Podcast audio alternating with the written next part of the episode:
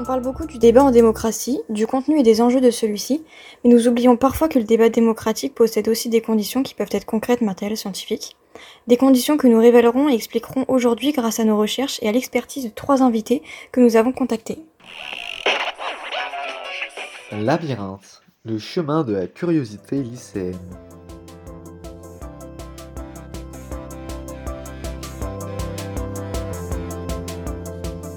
Bienvenue dans Labyrinthe, un podcast lycéen qui fait du lycée et de la société un véritable labyrinthe de curiosité. Comme l'a souhaité la philosophie des Lumières, l'une des meilleures réussites de la démocratie s'explique dans le bon déroulement du débat démocratique. C'est d'ailleurs comme cela que certains définissent la démocratie. Le débat et la discussion autour d'une future loi ou des décisions gouvernementales. Julia Cagé est une économiste française spécialisée d'économie politique et d'histoire économique travaillant en particulier sur l'économie des médias et le financement de la démocratie. Celle-ci ajoute d'ailleurs que les débats démocratiques doivent impérativement se faire dans le respect fondamental de règles formelles, empêchant toutes sortes de dépassements de euh, sa propre liberté qui viendraient nuire à la vie d'autrui. Pour résumer, la démocratie est ainsi un principe de société dans laquelle les conflits sont ouverts et négociables selon les règles d'arbitrage connues par l'intermédiaire de débats et de discussions. Julia Cagé nous livre ici sa définition du terme débat démocratique. Trop souvent, ce qui est appelé débat repose sur la maîtrise de jeux rhétoriques. Les débats dont les médias nous inondent fonctionnent comme un jeu avec des gagnants et des perdants où il faut affaiblir les adversaires, les mettre en difficulté et montrer sa force plutôt que de rechercher la meilleure solution possible collectivement. Pour un débat qui mène à construire une résolution commune avec une importance démocratique, il y a quelques conditions. D'abord, il faut avoir un référentiel commun pour avoir une légitimité. Sans cette référence, un débat devient alors un simple rapport de force ouvert aux sauvageries alors qu'il est censé incarner une mise en suspens des violences pour qu'une intelligence collective se crée par la raison. Cela nous mène aux actes de parole coopératifs. Certains parlent de délibération démocratique et non de débat. Parler, c'est agir et s'engager. C'est poser un acte qui a des effets et des conséquences et donc prendre des responsabilités. Lorsque l'on entre dans une délibération argumentée ou débat, il est important de poser des actes de parole qui traitent l'autre comme son égal. Ces actes de parole doivent faire avancer l'intelligence commune et faire avancer le débat. Ce sont ces genres de compétences qui nous sont d'ailleurs apprises au cours de notre scolarité par l'intermédiaire de l'éducation. Outre l'information qui est essentielle pour pouvoir débattre lors d'un débat démocratique, ce que l'on nous apprend aussi en priorité est l'éthique de vérité. Ce principe, défini pour la première fois par Michel Foucault, philosophe français du XXe siècle, permet de poser certaines bases avant de débattre. Celui-ci passerait par la capacité à garder une certaine distanciation avec les influences extérieures subies, la mobilisation de son esprit critique afin de questionner efficacement toutes les informations dans le but de répondre au mieux à la recherche de vérité, l'argumentation qui permet l'avancée du débat et le respect de la parole d'autrui. Il est donc important lors d'un débat démocratique d'avoir un point de vue le plus objectif possible et que les participants s'accordent sur des valeurs communes et une éthique de vérité commune. L'éthique est d'ailleurs d'autant plus essentielle de nos jours puisque l'on voit apparaître une critique croissante de la communication politique et médiatique.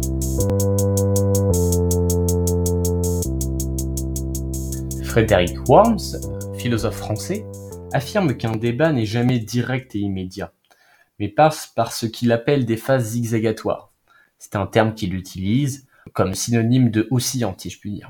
Il affirme, je cite, qu'il ne voit pas ça comme une simple autoroute à ligne droite, mais plutôt comme une route de campagne parsemée de dodanes et de virages, ainsi que de feux qui passent constamment du vert au rouge et du rouge au vert.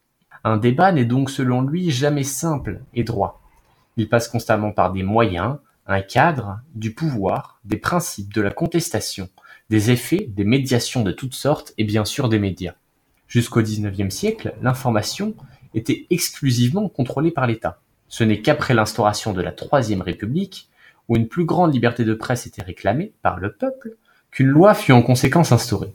Il s'agit de la loi de 1881 sur la liberté de presse, qui permet à l'information de devenir indépendante de l'État, sans possibilité de censure, et l'instauration définitive de la liberté d'opinion. C'est ainsi après cette loi qu'un développement de masse des médias eut lieu, ce qui a permis aujourd'hui la démocratisation de l'information et l'extension du débat public auprès de tous les citoyens. Ce qui fut multiplié d'ailleurs par nos avancées technologiques, qui permettent aujourd'hui l'emploi de médias modernes, bien plus performants et accessibles.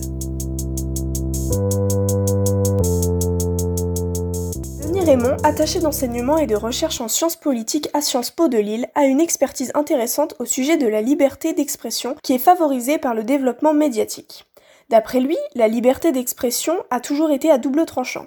Elle peut être outil de résistance au pouvoir, mais aussi parfois outil de transgression des droits et des violences autoproclamées et revendiquées. Nous n'allons pas traiter de ces violences ici puisqu'elles s'éloignent de notre sujet principal. Cependant, vous y retrouverez toutes ces pensées dans son recueil intitulé La bave du crapaud. Ainsi, le débat démocratique se heurte à de nombreux problèmes. Ceux-là sont notamment liés au développement de masse des médias. Le premier problème qui existait déjà hors médias et qui est multiplié par cette technologie est l'effet de groupe et la manipulation. En effet, la qualité du débat peut être menacée par l'utilisation de ces médias comme moyen d'influence, voire comme moyen de manipulation des opinions. Cet aspect a pu être beaucoup remarqué, notamment durant la crise sanitaire actuelle où des personnalités telles que des politiciens ou des scientifiques ont pu diffuser des informations relatives au virus qui se sont vues être non vérifiées, quant au port du masque, l'impact du virus ou même des solutions de guérison par exemple. L'autre problème cité par Denis Ramon a lui pris sa source de ces médias modernes que sont les réseaux sociaux.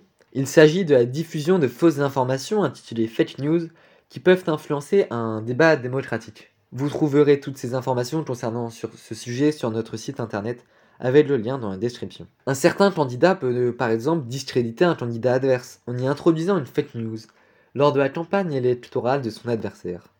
Le président sortant des États-Unis, Donald Trump, a utilisé les fake news lors des dernières élections, en ayant notamment accusé les médias relayant la victoire de son concurrent Joe Biden de déblatérer des fake news et que les élections n'étaient en fait pas encore actées.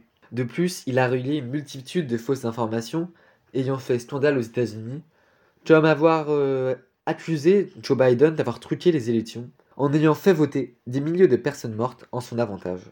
Euh, cette théorie bien qu'absurde, s'inspire de, cependant de faits réels. En effet, une personne qui était morte a été comptabilisée dans les résultats. Cependant, parler de milliers de personnes mortes est totalement faux.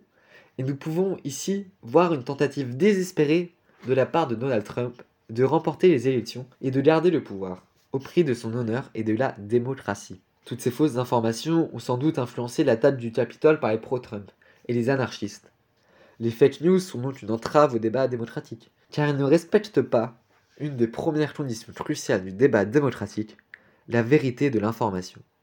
L'information est donc cruciale car elle permet la vérité et donc la liberté aux électeurs de choisir, en pleine connaissance de cause, leur futur maire, candidat, député. C'est pourquoi, dans les dictatures et les régimes autoritaires, il n'y a en fait qu'un seul journal officiel, qui ne fait que discréditer les opposants au régime politique en place en, en inventant par exemple des fake news.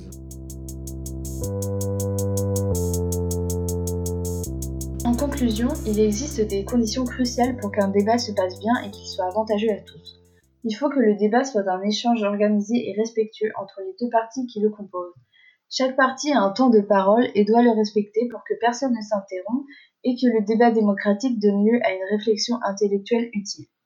L'éducation nous aide dans l'art de savoir parler et de savoir vivre. Elle nous aide aussi à construire notre propre esprit critique et l'ethnique ou la recherche de la vérité. Cela est indispensable car dans le monde actuel, il est important de savoir reconnaître une information véridique d'une fausse. Les informations et les connaissances sont indispensables pour pousser plus loin les réflexions présentes dans les débats. Ces débats démocratiques sont nettement élargis au public grâce au développement de masse des médias qui a lieu actuellement. Cependant, cela n'est pas sans risque. Les médias sont à la fois bénéfiques mais aussi néfastes au débat avec notamment l'influence sociale qui peut y être dégagée ou même plus fréquemment encore la diffusion de fausses informations.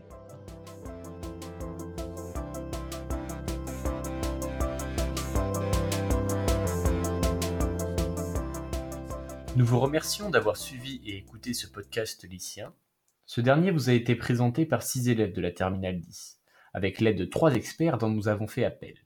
Julia Cagé, pour son expertise concernant la définition du débat démocratique, Frédéric Worms pour son point de vue réflexif atypique sur le sujet, et enfin Denis Ramon pour son expertise concernant les problèmes rencontrés par le débat. Nous espérons que celui-ci vous a été agréable et ludique.